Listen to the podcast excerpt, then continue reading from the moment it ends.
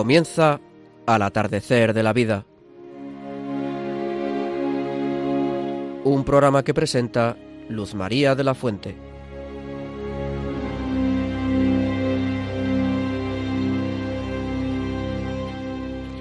Queridos amigos y compañeros mayores, hoy, con la alegría de estrenar un año nuevo, damos comienzo a nuestro programa de mayores al atardecer de la vida que hemos titulado, para estar un poco en sintonía con las posibles circunstancias del ambiente, Los mayores y la cuesta de enero. Me acompañan María Antonia Colado. Buenas tardes, María Antonia. Hola, buenas tardes, queridos oyentes. Pilar Díaz Azumendi. Hola, buenas tardes, queridos amigos, y feliz año nuevo. Y Luis Plaza Vicente, muy buenas tardes, Luis. Buenas tardes, queridos amigos del otro lado de la antena. Feliz año nuevo. En el control, Javier Esquina. Buenas tardes, Javier. Y ahora pasamos directamente a nuestro programa de mayores que, como siempre, ponemos en manos de la Santísima Virgen María, Reina y Madre de Misericordia.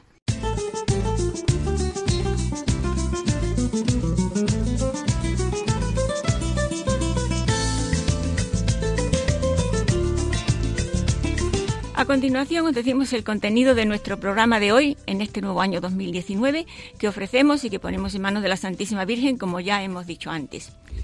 En la primera sección escucharemos el testimonio de Adolfo Fernández Conde Sancho y de su esposa Matilde de Paz Gago sobre la experiencia de la misericordia de Dios en sus propias vidas. A continuación, reflexión de Guillermo Padilla, seminarista que ya conocéis. En la tercera sección tendremos nuestra tertulia familiar a cargo de María Antonia Colado, Pilar Díaz Azumendi y Luis Plaza Vicente, que seguro nos animarán en los buenos propósitos del año nuevo. Cuarta sección, desde el Rincón de los Nietos, una interesante reflexión en las voces de Yolanda Gómez y Santiago Carrallo. Llegamos así a la despedida rezando juntos la oración que el mismo Señor nos enseñó, Padre nuestro.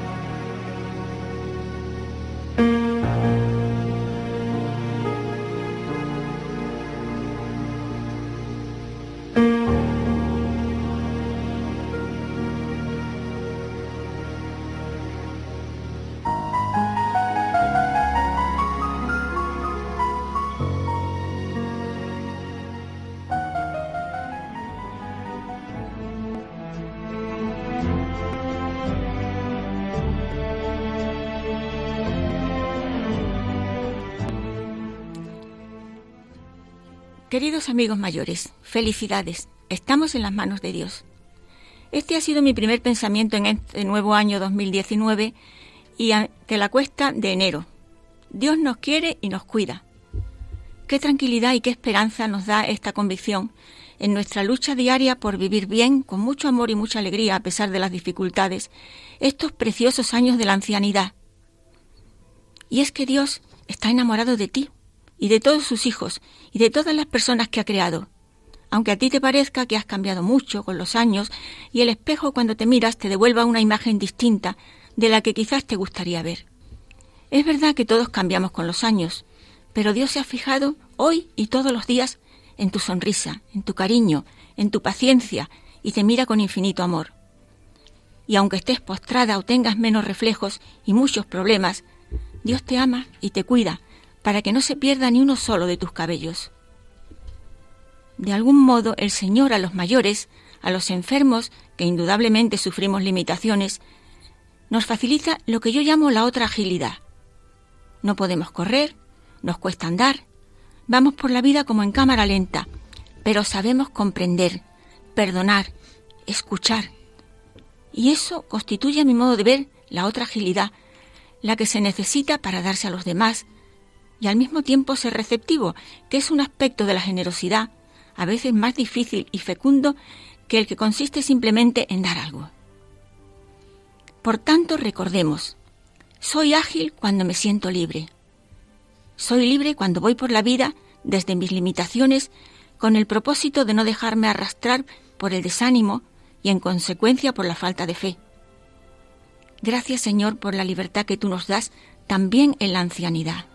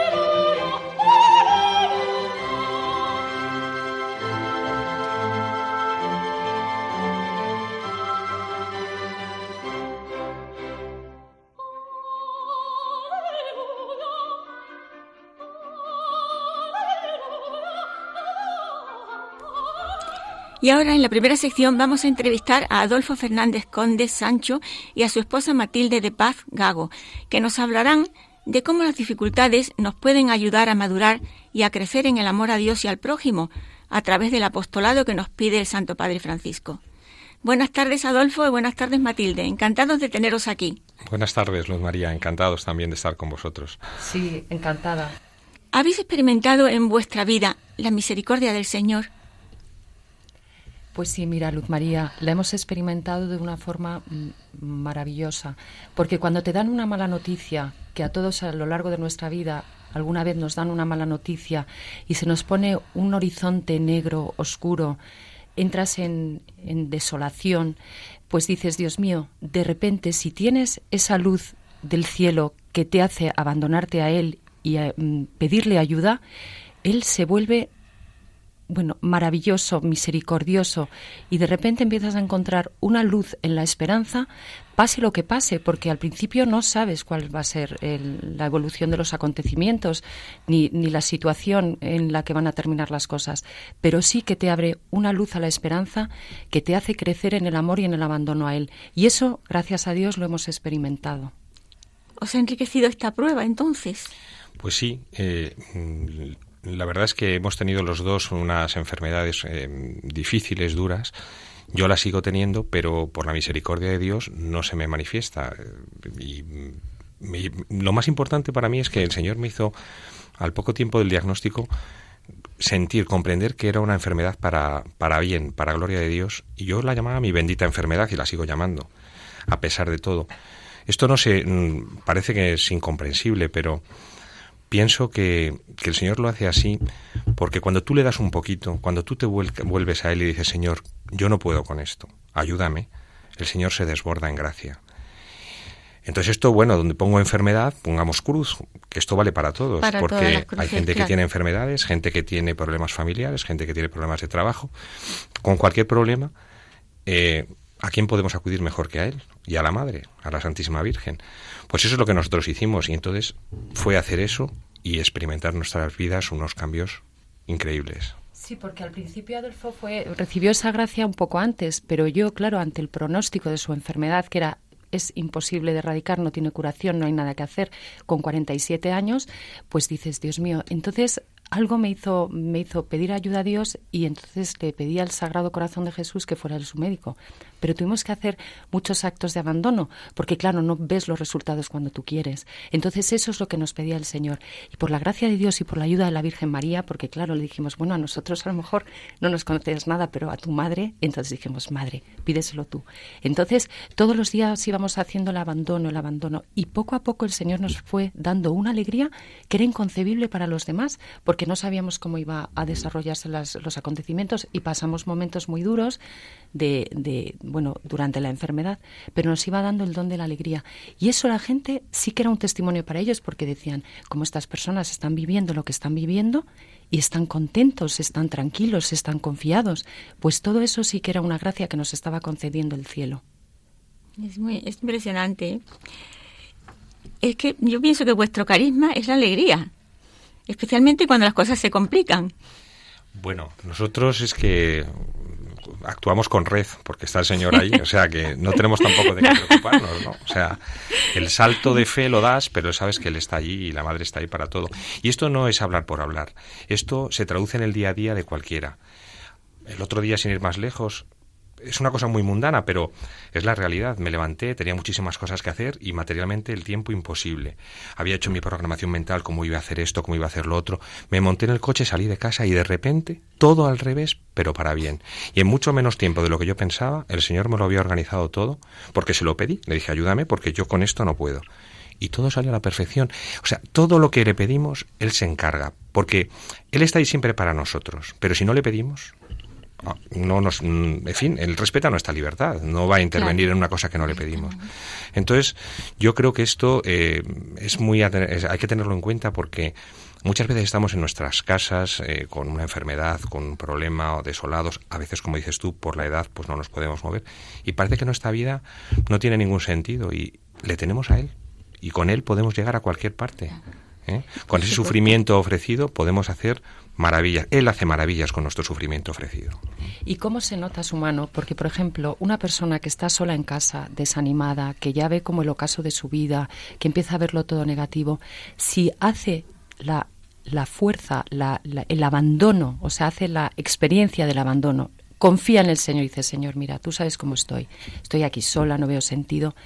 Él empieza a darle un sentido a su vida porque a lo mejor es una persona que el Señor necesita para que esté rezando por los demás, por ejemplo, para la salvación de las almas o para entonces esa persona empieza a ver un sentido a su vida y una alegría y nos puede pasar a todos, porque Santa Teresita de Lisieux fue patrona de las misiones y no se movió jamás del convento.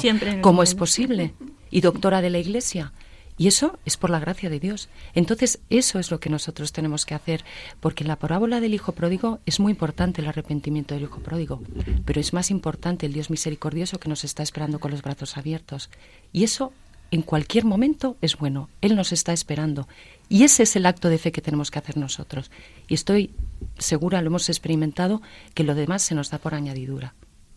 O sea, hay que dejarse querer por el Señor. Que muchas veces ponemos muchas barreras y queremos organizarlo todo. Y hay que llamarle, claro, hay que llamarle para que venga nuestra ayuda. Bueno, me consta que estáis haciendo mucho apostolado. Esto es otra faceta importantísima que os ha regalado el Señor también. Nuestra vocación son los enfermos eh, y las personas que tienen alguna tribulación, para, para transmitirle precisamente esto, que que bueno, que la última palabra la tiene Dios siempre. Que aunque a ti te digan se acabó, pues no, no se acabó. Hasta que el Señor no quiera que se acabe, esto no va a acabar.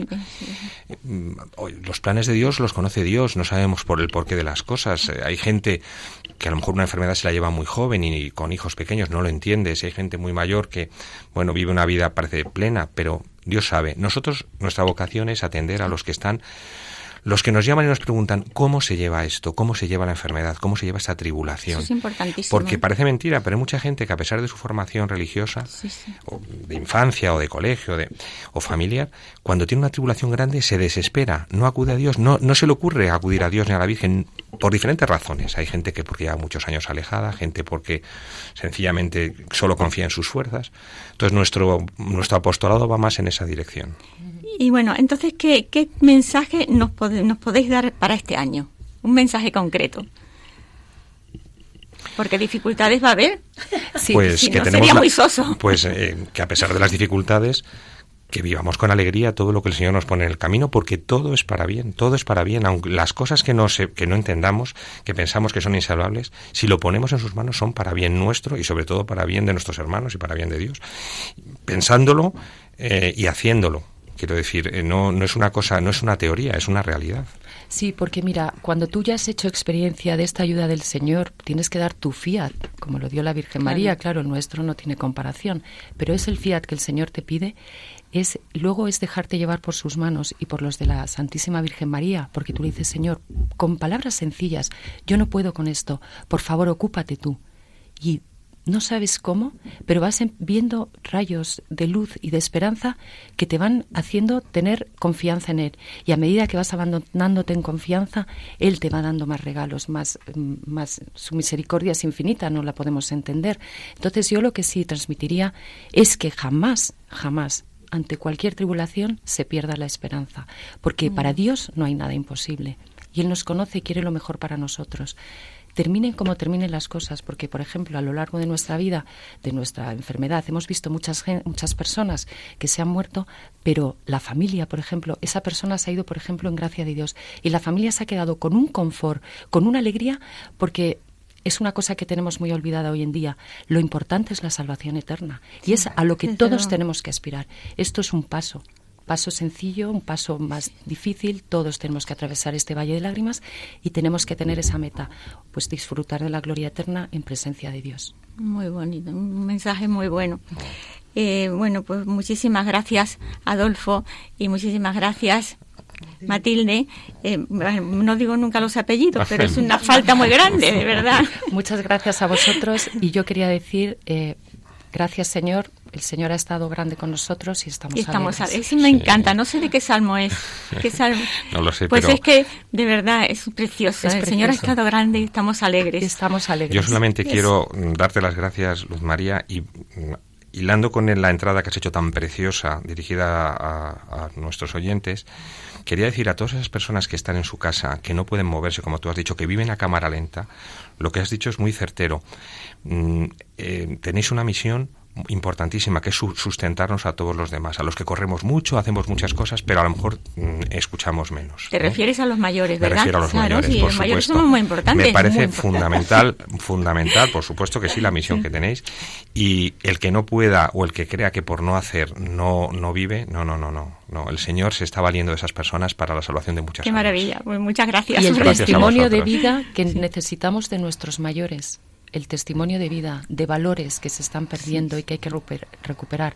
Entonces, con esa alegría, con esa ilusión, así deben afrontar la vida.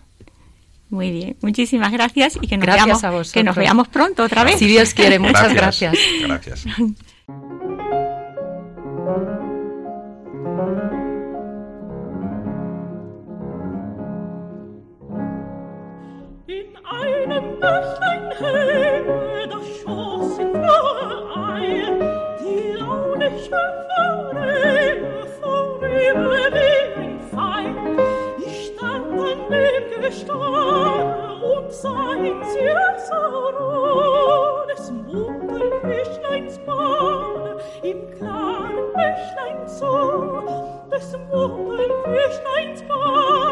im klaren Bächlein so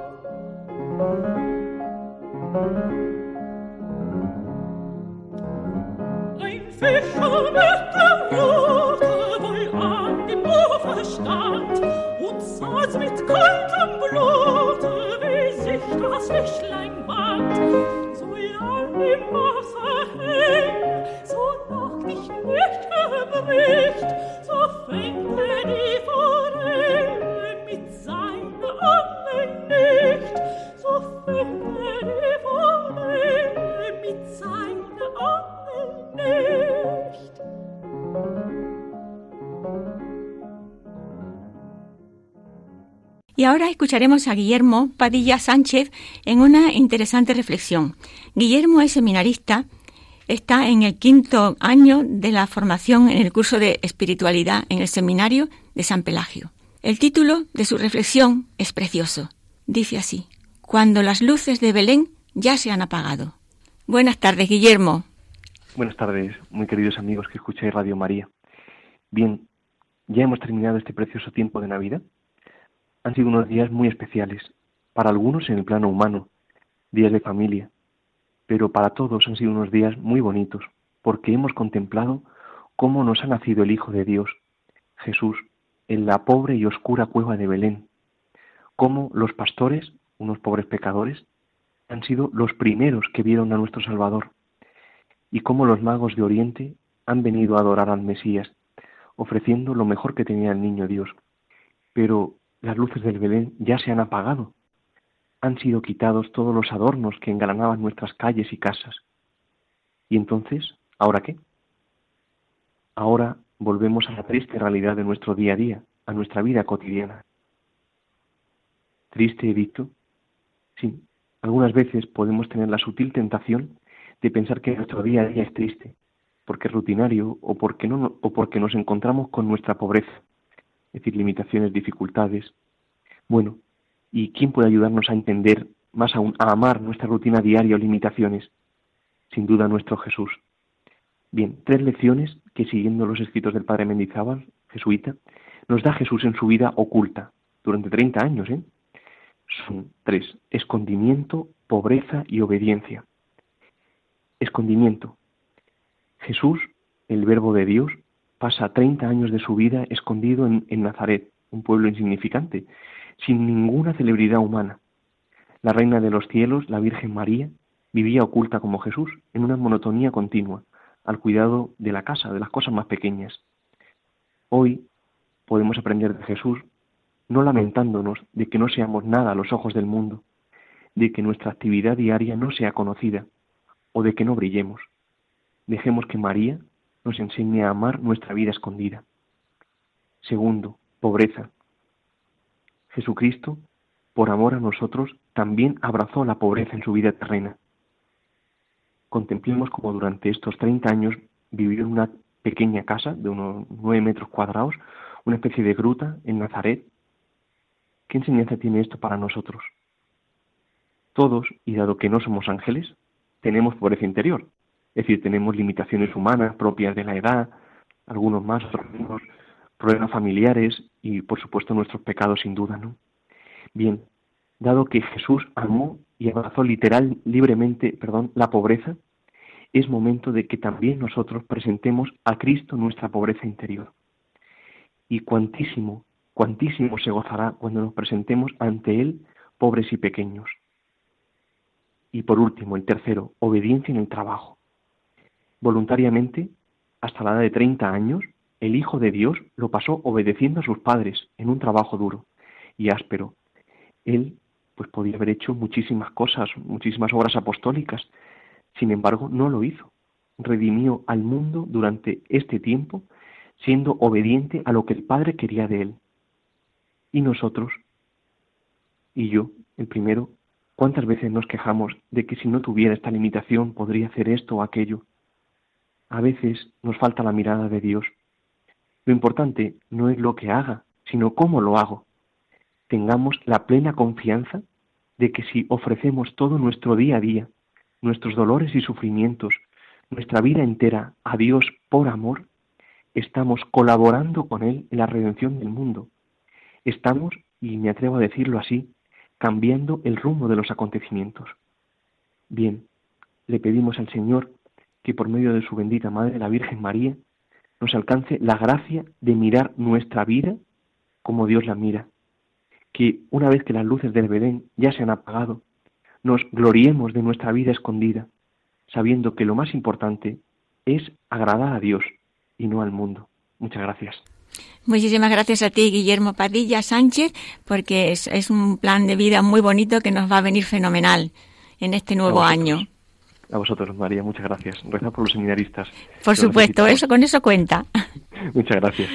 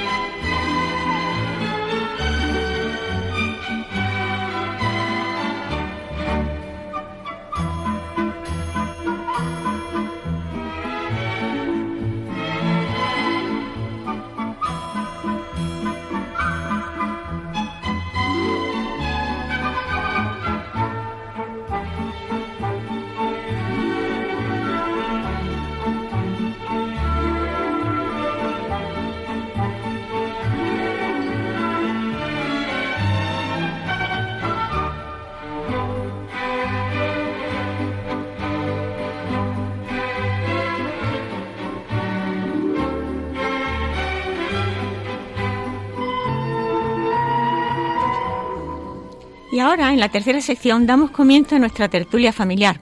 Querido equipo, María Antonia Colado, Pilar Díaz Azumendi y Luis Plaza Vicente, hoy, en esta tertulia, quisiera haceros algunas preguntas que nos ayuden, a mí y a nuestros radioyentes, a sacar todo el fruto posible de esta cuesta de enero, en este año que acabamos de empezar, como quien dice.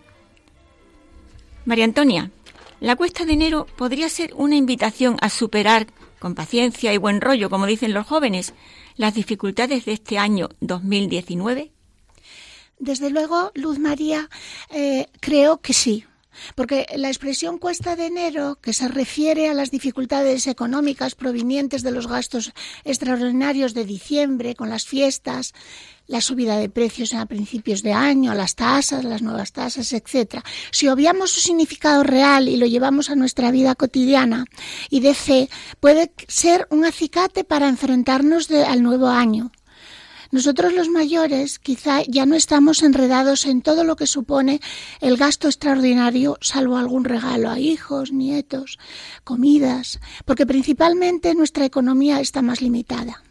Ahora bien, en cuanto a nuestra vida de fe, toda dificultad supone un reto. Ese descanso que disfrutamos al llegar al final de una cuesta puede servir para meditar que al final de esa cuesta algo bueno nos espera.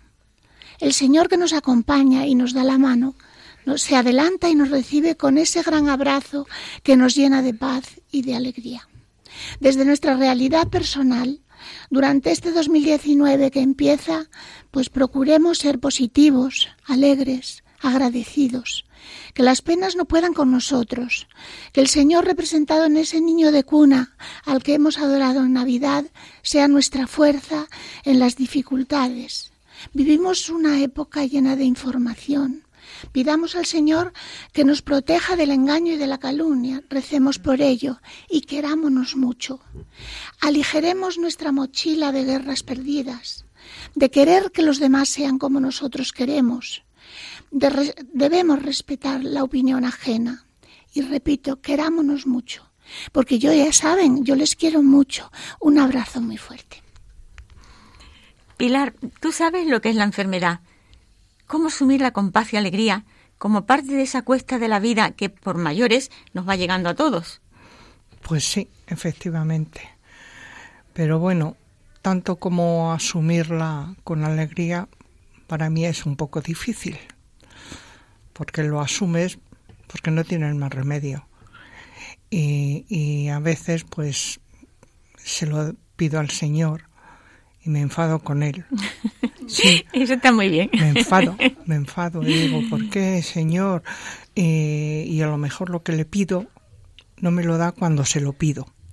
Me lo da después, digo, pero ya después de enfadarme contigo ya... Eso, es, eso es cosa del cariño y de la confianza. Efectivamente, y entonces digo, pues nada, pues, pues perdóname, Señor.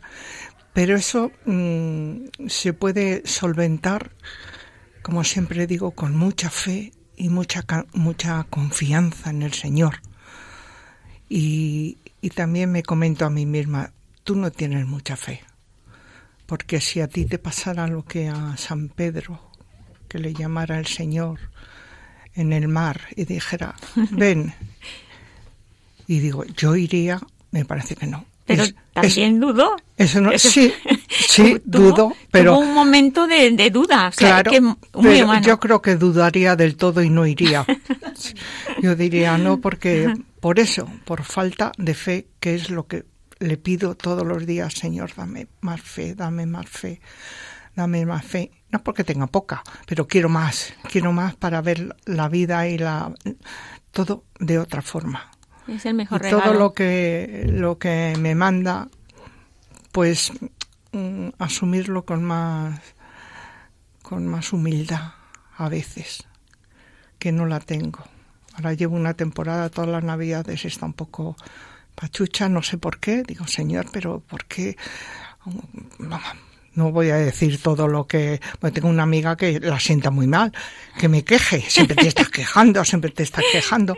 Digo, sí es bueno quejarse, a mí me han dicho que me queje. Claro, es que Porque, claro, otras personas no, se lo callan, pero yo me quejo y, y solo con que me diga, bueno, no te preocupes, que verás tú que, pues estás muy bien, como me dijo un, un médico cuando me preguntó que si había tenido alguna intervención quirúrgica y le enseñé la lista, pues ya no le digo esto, esto, y le enseñó. Y se bajó así las gafas, me miró por encima de ellas y dice, señora, pues la verdad es que no lo aparenta, digo, pues de eso se trata, de eso se trata, de, de con, con un maquillaje o con un, un ese de ojos, pues, pues, pues, pues disimularlo. Pero que resumiendo la pregunta, mucha fe, mucha fe, Mucha mucha, fe, confianza, mucha confianza porque las cuestas y la nuestra, a algunas personas cuesta mucho subir la cuesta. Mm, otras no, otras yo las veo, digo, pero bueno, si esa persona es ma- mayor que yo y, y cómo anda y qué ligereza y que todo, y yo no, pues por algo será. Por algo será. Y ya está. Y fíjate tú que lo de la cuesta es eh, desde hace mil años, porque yo me acuerdo cuando era una niña me hacía mucha gracia la cuesta de enero. Claro. Y sigue, sigue vigente, o sea que Sí, no han la cambiado. cuesta de enero, como, como decía María Antonia, la, la, la entiendes por el dinero, porque han venido. Claro, pero también se puede aplicar Pero a- es la cuesta de otro año más, Más que me va a costar más subir esa cuesta de mi Sí, casa, sí, sí, esa cuesta del monte, que ya no voy al monte, con le tengo al lado, pero ya no voy porque no puedo subirlo. Y, y es eso.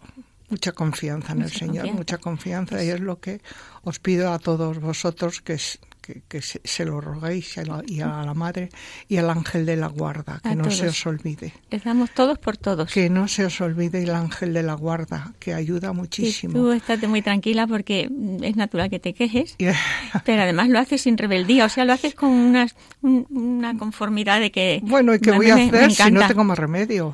Pero eso nos ayuda con el ejemplo, ¿eh? Sí, Ayuda, sí. porque Bueno. los momentos difíciles nos van a llegar Pues a todos. espero, espero que sí, porque ayer estuve en la cama con fiebre. Y hoy, y hoy dice, Y has venido Luis, a ¿te has, to- María. te has tomado bien. la temperatura? Digo, no, pues si me la tomo no voy. Muy bien. Así que aquí estoy con vosotros. Fenomenal. Un abrazo muy fuerte y por eso me alegro de por lo menos de, de poder contactar con todos Claro que vosotros. sí, además das un testimonio precioso. Bueno, o sea que muchísimas alegro, gracias. muchas gracias A ver, a Luis, todos vosotros. ¿qué nos vas a contar tú? Que Mira, no estoy de acuerdo con la tristeza, ¿eh? Y empiezo como no pen- pensaba empezar.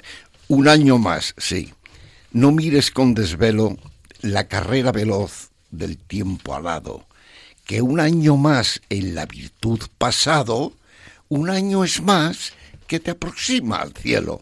muy bien, con mucha razón. Mira, te quería comentar una cosa. El otro día escuché un comentario que me impresionó, sobre todo porque iba dirigido a personas mayores. Alguien dijo, no se puede vivir sin sueños. No obstante, la persona que lo dijo, un sacerdote durante la homilía, añadió, tenéis que convertir vuestra realidad en un sueño. Y yo me pregunto, ¿cómo se come eso? ¿Es posible a los 70, a los 70, a los 80 o más años soñar? Pues fíjate, voy a empezar con mi frase favorita, que no es mía, es de la. La respuesta está en la Biblia.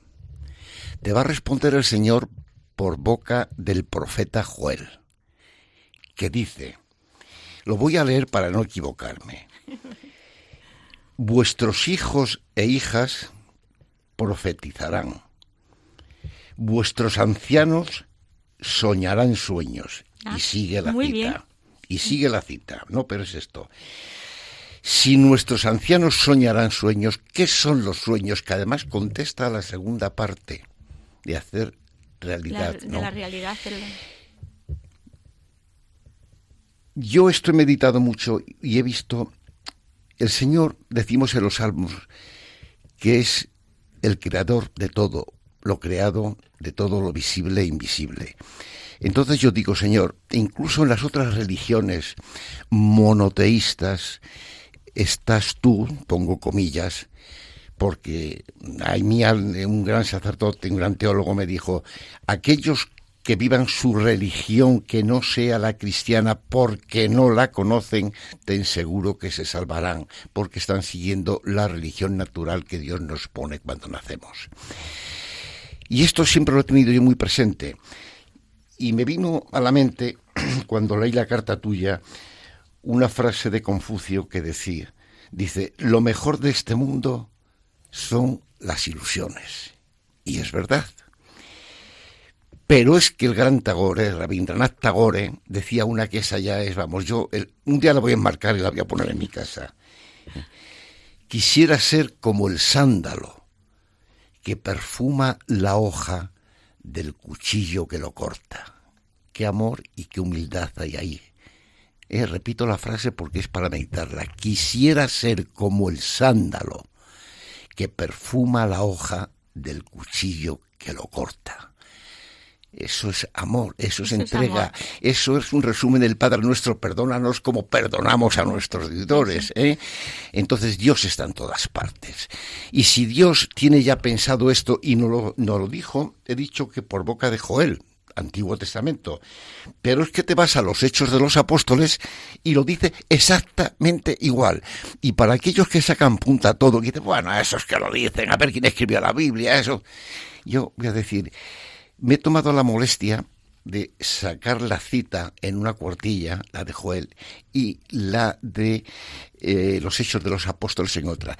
Y está gramaticalmente escrita exactamente igual, coma por coma, expresión por expresión, y como se hacen las frases, ¿no? Sujeto, verbo, complemento, predicado, etcétera, ¿no? Si hay esa diferencia de tiempo y los autores los amanuenses son distintos es porque el autor, el que dicta, es el mismo, que es Dios. ¿No es eso? Por una parte, eso. Por otra, luego no sé para qué preparo nada, si luego aquí me lo pisáis todo. ¿eh?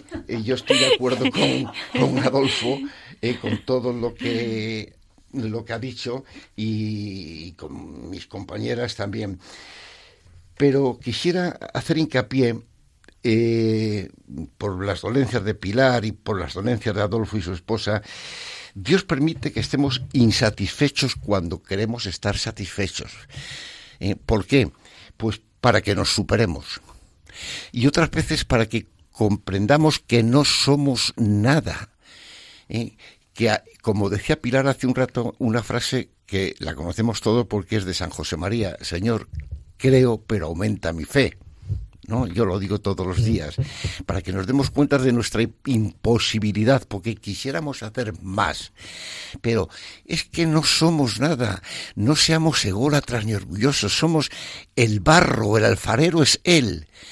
Otras veces nos ha elegido un poquito de más categoría. Somos instrumentos, somos la cuchilla con que se talla la madera, pero la cuchilla no talla la madera, la, la talla la mano del artista. Y nosotros somos la cuchilla nada más. Y yo a veces digo, Señor, qué poco gusto tiene. Tienes una cuchilla mellada y oxidada, ¿no? Pero Él sabe por qué hace las cosas. Y por último, cuando el Señor te permite como apilar las dolencias como a Adolfo y a su esposa con esa alegría, yo me acuerdo de el, hijo de la viuda de Sarepta, que todos conocemos. ¿Es que Dios nos odia? No. Entonces, ¿por qué permite Dios que se le muera a esa pobre viuda el hijo? Para mayor gloria, porque después llega Elías y lo, y lo resucita. ¿No es eso? Y se convierte lo del pan y el aceite que no se acaba. Pues cuando el Señor nos permite a nosotros que se lleven las alegrías, con la satisfacción de Adolfo, benditos a Dios, y cuando nos permite que la llevemos con el regañadientes de Pilar, tiene, como yo la digo, tiene más mérito, porque tú, tú, no, no, tiene más mérito, porque Adolfo ve la voluntad de Dios y a veces Pilar, como dice, me enfado con él, y es verdad. Yo lo único que le digo es, al final, te lo concede. Dice, sí, pero, pero, el pero español que no molesta, pero ofende mucho. Y le digo, no olvides que en el cielo no hay ni calendarios ni reloj. El Señor te da la cosa cuando Él estima que es oportuno, que siempre es cuando te conviene a ti, no cuando tú quieres. O sea que la confianza es importantísimo. Tener muchísima confianza y, quitarse el miedo de encima, porque el miedo hace mucho daño. Muchísimas gracias María Antonia Colado y muchas gracias Pilar Díaz Azumendi y muchísimas gracias Luis por este rato que hemos pasado tan agradable y bueno, aprender siempre tenemos que aprender mucho de todo. Gracias a ti siempre.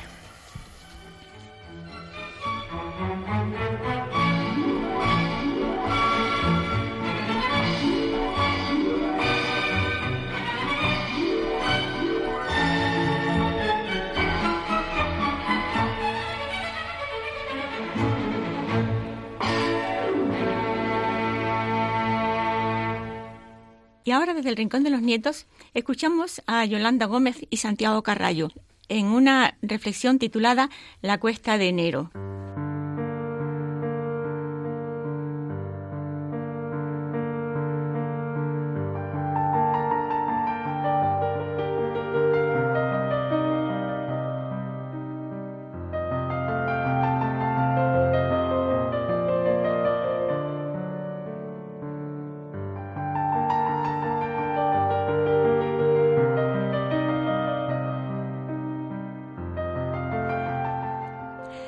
Así pasan los días, como si la naturaleza influyera misteriosamente en nuestro estado de ánimo mientras duermen las plantas, gestando flores que darán su fruto y su belleza dentro de pocos meses. En esta especie de desgana en la que nos pesa la monotonía de lo cotidiano, hay siempre una luz, si sabemos mirar. Cuán oportunas me han parecido hoy las palabras de Fischer Dieskau, el famoso barítono alemán, fallecido en el año 2012 a los 87 años de edad. Cantante, polifacético, además de cantar pintaba y escribía. Y dijo en una entrevista a propósito del éxito, Los grandes intérpretes obtienen muchos aplausos e importantes éxitos, pero después de esas noches triunfales, tiene uno que descender a los profundos agujeros de la vida cotidiana. No todos los días se vive el mismo clima de exaltación. Todo lo que uno gana lleva consigo algo que pierde. Si le damos la vuelta a esta afirmación, desde la fama, y más que a la frase a la vida misma, de cada uno de nosotros, nos podríamos hacer la siguiente pregunta. ¿Perder cuando se asume por amor equivale a enriquecerse? La experiencia confirma que el peligro de la monotonía existe. Lo de todos los días puede llegar a convertirse en una auténtica desmotivación crónica. No obstante, hay gente valiente que acepta su situación de descontento. Entonces tiene la posibilidad de, en lugar de refunfuñar, elevarse por encima de los intereses mediocres y hacer de su vida algo distinto, apasionante, firme. Es una opción universal. Todos sabemos que hay muchas maneras de llenar los agujeros negros de la monotonía y que la mejor forma de colmar esos huecos carencias de nuestra vida es saturarlos de aceptación. Esto implica admitir las propias circunstancias. Entonces, solo entonces, ocurre el milagro. Volvemos a ser nosotros mismos. Tenemos ilusión, recobramos el entusiasmo y la alegría de estar donde estamos, aunque seamos muy mayores. Cuando algo pasa a ser nuestro, porque tenemos la suficiente capacidad, madurez, para poseerlo como un don, mi vida, mi matrimonio, mis hijos, mis amigos, mis dolencias, mi soledad, mis triunfos, mis fracasos, mi esfuerzo, etc., estamos en las mejores condiciones para descubrir el lado bueno, buenísimo, o al menos el aspecto positivo de lo que nos ha tocado en suerte, y también de mejorarlo. Desaparecen, sí, los agujeros negros de la cotidianidad, del aburrimiento y de la falta de esperanza, cuando el equilibrio, que es el mejor nutriente del alma, la paz de nuestro Señor Jesucristo, mantiene nivelado el fiel de nuestra balanza mental y emocional. En este mes de enero, mientras duermen las plantas, gestando flores que darán su fruto y su belleza en primavera, nosotros le ofrecemos al Señor nuestra esperanza y nuestros deseos de dar fruto y de ser felices, cumpliendo cada día su voluntad.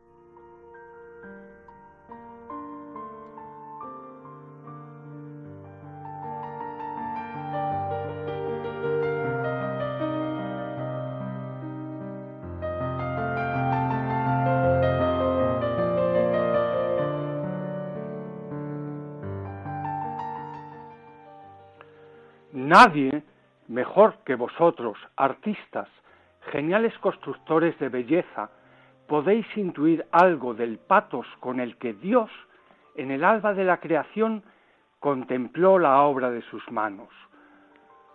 Un eco de esa mirada ha reverberado infinitas veces reflejado donde vosotros, al igual que los artistas de todos los tiempos, atraídos por el asombro del ancestral poder de los sonidos y las palabras, de los colores y de las formas, habéis admirado la obra de vuestra inspiración, descubriendo en ella como la resonancia de aquel misterio de la creación al cual Dios, único creador de todas las cosas, ha querido en cierto modo asociaros para transmitir el mensaje de paz y amor que Cristo nos ha confiado, tenemos necesidad de arte.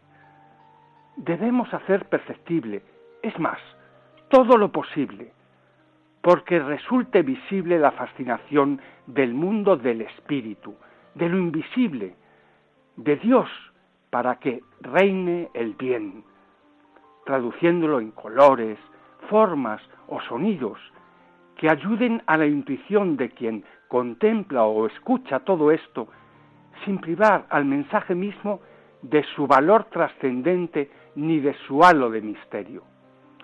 Se necesitan artistas que sepan, como vosotros, realizar todo esto en el ámbito literario y figurativo, sirviéndose de las infinitas posibilidades de las imágenes y de sus connotaciones simbólicas. Cristo mismo ha utilizado abundantemente las imágenes en su predicación, en plena coherencia con la decisión de ser Él mismo en la encarnación, icono del Dios invisible. Necesitamos también de los músicos. ¿Cuántas piezas sacras han compuesto a lo largo de los siglos? Sabéis muy bien que hay muchos estímulos, interiores y exteriores, que pueden inspirar vuestro talento. No obstante, en toda inspiración artística hay una cierta vibración de aquel soplo con el que el espíritu creador impregnaba desde el principio la obra de la creación, presidiendo sobre las misteriosas leyes que gobiernan el universo, ese soplo divino del espíritu creador se encuentra con el genio del hombre impulsando su capacidad creativa y lo alcanza con una especie de iluminación interior que une al mismo tiempo la tendencia al bien con lo bello, despertando en él las energías de su mente y del corazón y haciéndolo así apto para concebir la idea y darle forma en la obra de arte. Se habla justamente entonces de momentos de gracia, porque el ser humano es capaz de tener una cierta experiencia de absoluto que lo trasciende.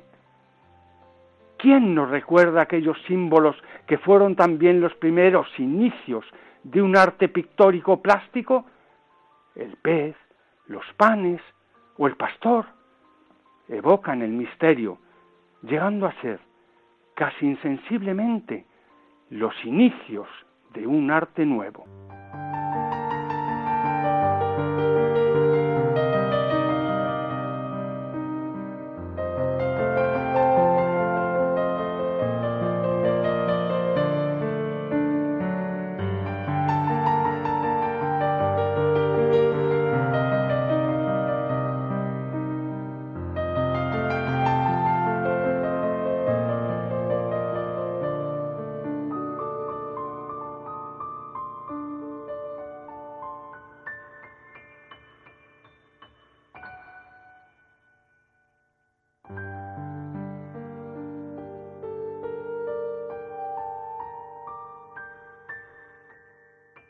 Queridos amigos mayores, nos despedimos hasta el próximo día 7 de febrero en que, si Dios quiere, nos reuniremos nuevamente con vosotros. Que tengáis un año 2019 muy feliz. Cuidaos mucho y dad muchas gracias a Dios por esos preciosos dones que tantas veces el Señor nos concede sin merecerlos. Muchas gracias, querido equipo, María Antonia Colado, Pilar de Azumendi, Luis Plaza Vicente. Muchas gracias desde el Rincón de los Nietos, Yolanda Gómez y Santiago Carrallo. Muchas gracias Javier Esquina por hacer que todo funcione y cobre vida. Muchas gracias Guillermo Padilla por tu disponibilidad y por ayudarnos. Muchas gracias Adolfo Fernández Conde. Muchas gracias Matilde de Paz Gago por vuestro testimonio. Y ahora vamos a rezar todos juntos la oración que el mismo Señor nos, nos enseñó.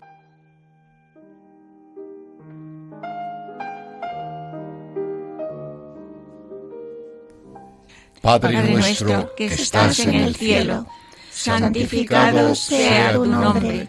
Venga a nosotros tu reino. Hágase tu voluntad en la tierra como en el cielo. Danos hoy nuestro pan de cada día. Perdona nuestras ofensas, como también nosotros perdonamos a los que nos ofenden. No nos dejes caer en la tentación y líbranos del mal. Amén.